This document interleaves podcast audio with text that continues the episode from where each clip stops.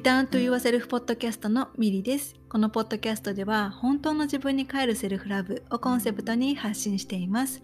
自分に帰ることはその先につながる本当の自分で生きるための土台となります。心、体、魂をつなげて本来の自分を思い出して自分らしく幸せに生きていきたいセルフラブがベースにある心でつながるパートナーシップを育みたいと願う方はぜひリターンと言わせるポッドキャストをフォローしてくださいセルフラブを私からあなたへそしてあなたからあなたの大切な人へ愛が循環していきますように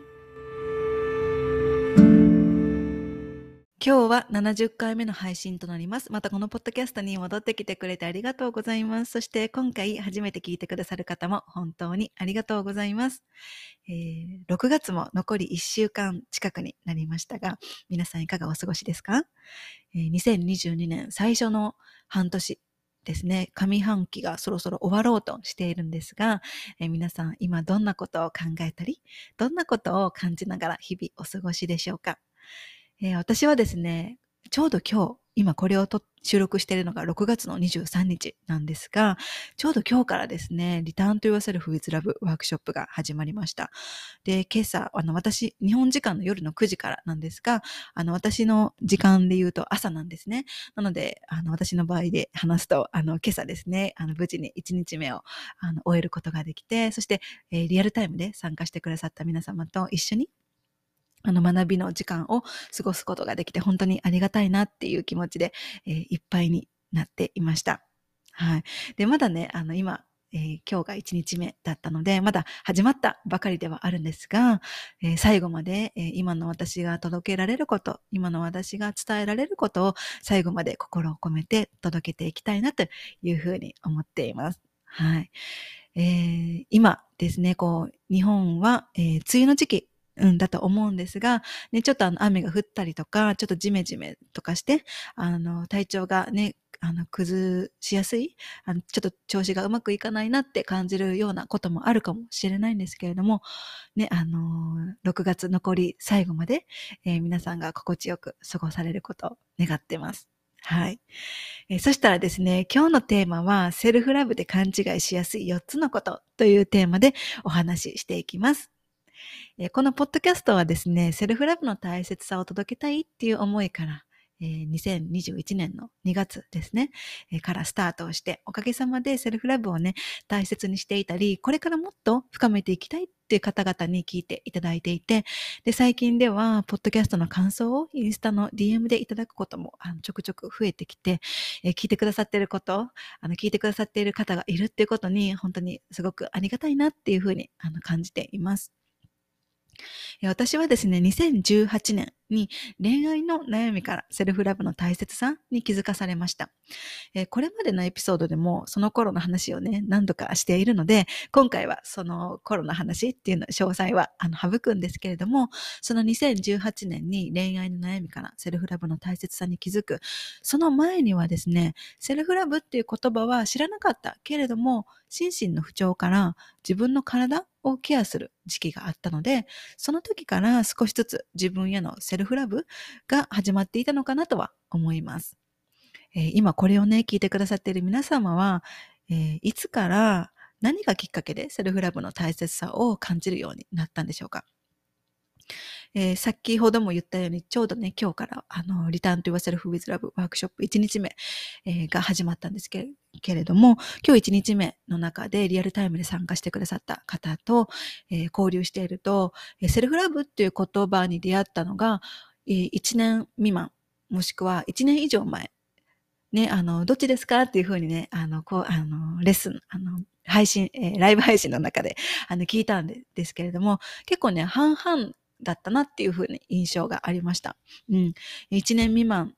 の間に、えー、知ったよっていう方もいれば、えー、1年以上前からあの知っているよっていう方、ちょうど半分半分ぐらいだったなってあのいうふうな感じでした。うん。えー、これを聞いてくださってる皆様はですね、あのいつからね、どういったきっかけきっとね、セルフラブが大切だとか、セルフラブが今の私に必要だって思ったのは、きっと何かしら悩みがあったからなんじゃないかなって思います。これまでセルフラブジャーニーを自分のために、あの、私自身が歩んできて、そして2020年からはセルフラブセラピストとして活動をする中で、これまでお会いしてきたクライアントさんたちの話を聞いて、あの、来た中で、うん、そして、あの、私自身のジャーニーの中で、あの、セルフラブについて勘違いし、勘違いしやすいことを、えー、今から、4つお話ししていこうと思います。まず1つ目は、セルフラブはポジティブな思考や言葉をかけていればいいという勘違いです。私はですね、もともとセルフラブの考えに出会った頃に、セルフラブイコールポジティブなことだと思っていたんですね。なので、できるだけ自分に前向きな言葉をかけて、前向きな思考を選んでっていうふうに、ポジティブでいることを心がけていました。自分の弱さとかネガティブな部分にはあまり意識を向けてこなかったんですね。でも、セルフラブジャーニーを歩んでいく中で、前向きな言葉とか思考を選んで、ある程度いい感じに変化も感じられるようになったものの、どこか自分の内側からブレーキがかかったり、どうしようもない自信のなさとか不安などに悩まされるようになってきたんですね。なっていくのをあの感じるようになりました。で、その時にセルフラブは常にポジティブでいられるようにし続けることではないんだって気づきました。私はですね、高校卒業してから結構体育会系な IT 企業にいたので、自分を鼓舞する癖があったんですね。自分にはできるとか、大丈夫とか、負けるなみたいな感じで。だから、無意識のうちに自分の弱さを隠したり、悩んでいることを放っておいて、何もなかったふりをして強がったりしていることがあって、で、セルフラブジャーニーではそういった部分に、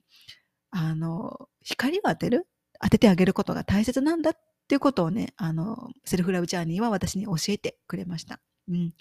で自分のポジティブな部分だけを見て自分を愛するっていうのは条件付きの愛ですよね。で、そうじゃなくって、セルフラブは自分への無条件の愛だから、じあのポジティブな部分だけでなくって、自分のネガティブな側面にも寄り添ってあげることが大切なんですね。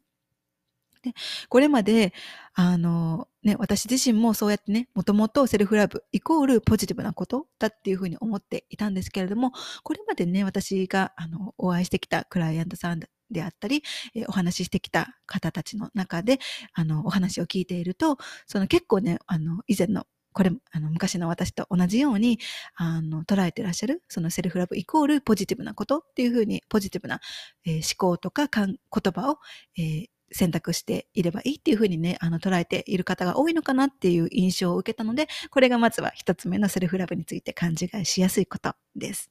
はい。二つ目は、セルフラブは自分との関係のことだから、誰かの助けを借りたり、頼ったらいけないっていう勘違いです。セルフラブは自分をありのままに受け入れて、心身の健康と自分の幸福を尊重して、自分との愛の関係を育んでいくことです。つまり、セルフラブジャーニーは自分が自分のために歩んでいくものなんですよね。だからこそ自分のことだから自分で何とかしなきゃっていうふうに一人で悩みを抱えてしまったり、誰かに頼ってはいけない。自分で向き合わなきゃっていうふうに思ってしまう方もいらっしゃるんじゃないかなって思います。でも、一人で自分と向き合っているといつか限界が来てしまうんですね。どうして向き合ったらいいか、いいんだろうとか、どうやってこの悩みのループから抜け出せるんだろうって、真っ暗な洞窟に迷い込んでしまったような状態になることがあります。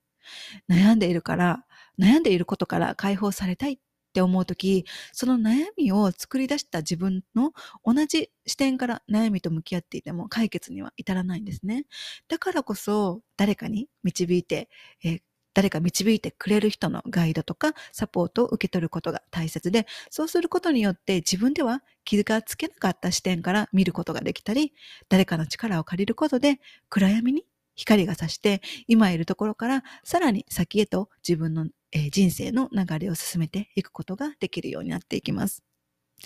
えそして、コーチとかセラピスト、ヒーラーさんとかですね、こう、あの、どんな人のこうサポートとかガイドを受ける、ね、あの、受け、受けるのもいいんですけれども、あの、そういった方たち、ね、自分がね、あの、この人のサポートを受けたいなってピンとくる人って結構自分が今抱えてる悩みとかあの同じような経験を過去にしていてもうすでに乗り越えたりしている方が多いんですよね。だからこそそういった人たちからのサポートを受け取ることで自分一人で悩んで向き合って遠回りした状態で居続けるよりも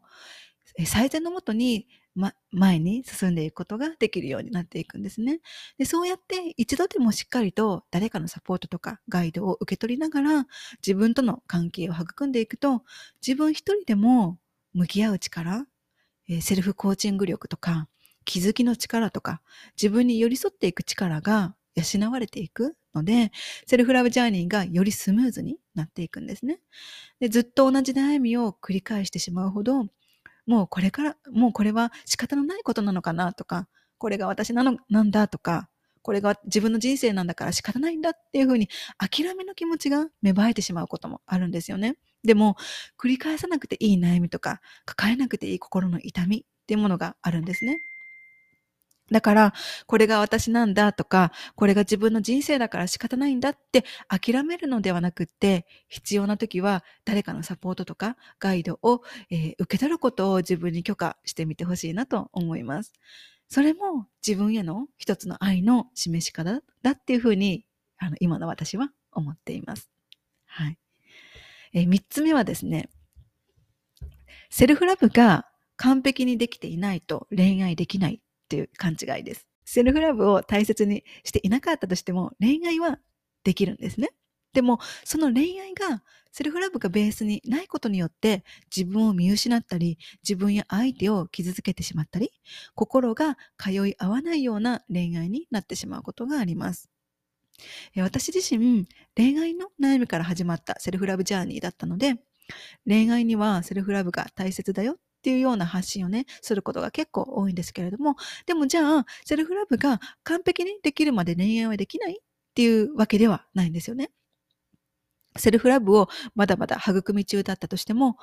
これから育んでいく段階だったとしても、その時の自分だからこそ引き合って出会える人がいて、その時の自分だからこそ相手と築ける関係があって、そしてその中でその時の自分にとって必要なことを相手との関係を通して気づいていくことができるんですよね。そしてその時の自分だからこそ育めるセルフラブがあるんですね。えー、私も自身も今のパートナーと出会った頃は全然セルフラブを大切にしていませんでした。うん。でも、その時の自分だったからこそ彼との時間を過ごす中で恋愛に自信がない自分とか相手に求めすぎてしまう自分に気づくことができてそこから本格的にセルフラブジャーニーを始めることができたんですね。自分の中でセルフラブを完璧にできていないっていうふうにもし今感じていたとしてもその時の自分にとって育めるセルフラブがあるから決してセルフラブが完璧にできないと恋愛できないっていうわけではないので今の自分で安心して目の前の人との関係とか、これから出会う人との関係を楽しんでみてほしいなと思います。はい。じゃあ最後、4つ目です。えー、最後はですね、現実は自分の内側の反映だから自分が悪いというふうに、えー、勘違いをして、自分を否定や批判してしまうことです。えセルフラブや自分を大切にすること、自分と向き合うことを大切にしていると、自分の内側が目の前の現実を作り出しているとか、自分の内側にあるものが目の前のことを引き寄せているっていうようなことを耳にすることがあると思うんです。うん、もちろんこれはね、あの、本当のことというか、あの、これは私も賛成する言葉、考え方なんですよね。でも、ここで覚えておきたいのは、もちろんね、あの、そういったふうに目の前の出来事は自分の内側が反映されているってことは確かなんだけれども、だからといって、どうしてこんな現実を引き寄せちゃったんだろうとか、どうしてまたこんな恋愛なんだろう、どうしてこんなまたパートナーに出会ってしまったんだろうとかね、とか自分の何がいけなくてこんな現実を想像しちゃったんだろうっていうふうに必要以上に自分自身を否定や批判しすぎてしまうと自分と向き合うことによって自分を辛くさせてしまうし自己肯定感も低くなってしまうんですよね。自分を否定したり批判してしまいやすい時は無理せずに一旦自分と向き合うことをお休みしてみるのも大切だなって思います。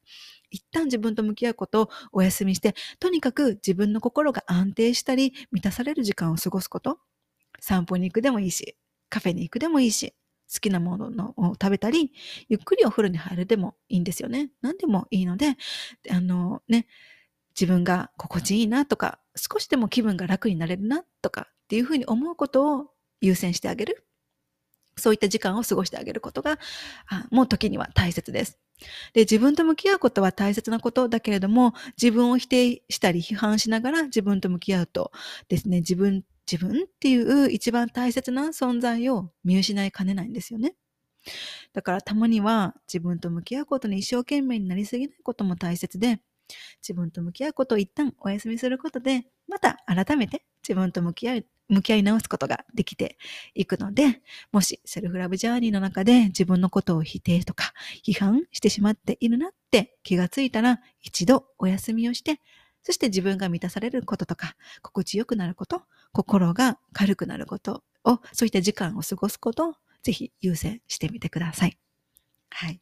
えー、以上をセルフラブで勘違いしやすい4つのことでした。えー、何か少しでもですね、皆さんのセルフラブジャーニーのヒントになるものがあれば嬉しいなと思います。えー、セルフラブジャーニーは、ここまでいったら終わりっていうものではなくって、この先もずっとね、あの人生、うん、人生が終わる頃まで、うん、続いていくものだから、ね、一生懸命に修行のようにね、こう自分と向き合って自分が変わろうとか自分を、人生を変えていこうっていうふうに一生懸命になりすぎるのではなくって、今の自分が気づいている、今の自分にとっての悩みとか課題の部分からセルフラブをあ一つ一つ育んでいってみてください。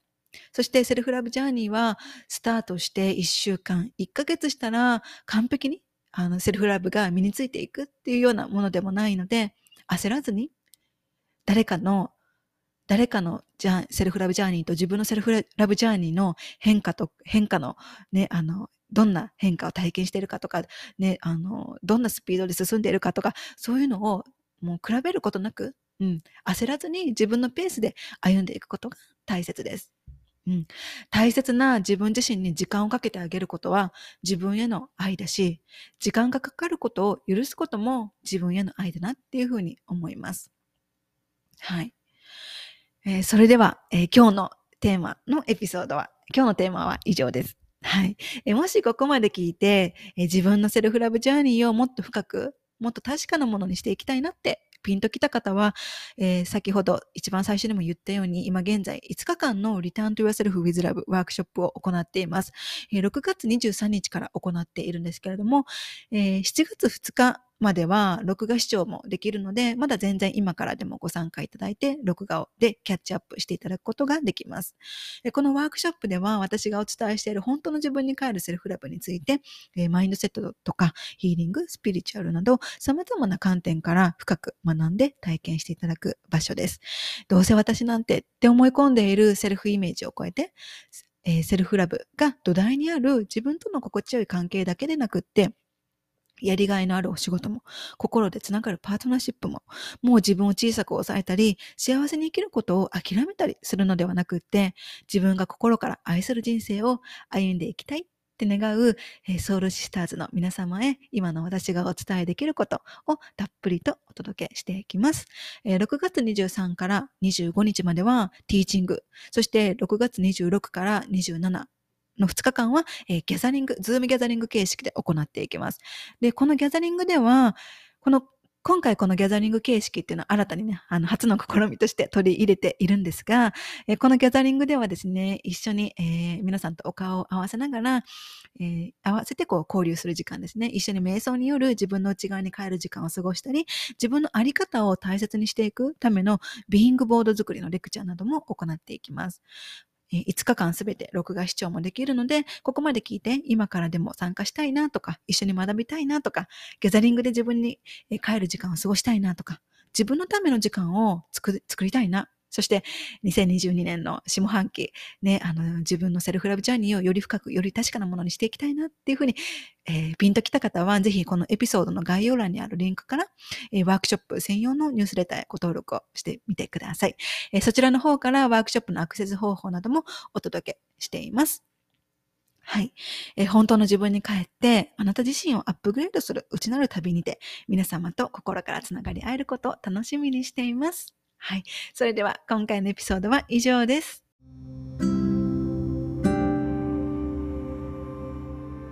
エピソードを最後まで聞いてくださってありがとうございました。私の日々の発信はインスタグラムミリカルナをフォローしてください。また自分に帰るセルフラブに関してこんな内容を話してほしいなどがあればお気軽にメッセージいただけると嬉しいです。そしてセルフラブのことやこのポッドキャストのエピソードが必要な方が周りにいらっしゃればぜひシェアをしてあげてください。これを聞いてくださった皆様が今どこにいて何をしていても今この瞬間が幸せでありますように。それではまた次回の配信でお会いしましょう。またね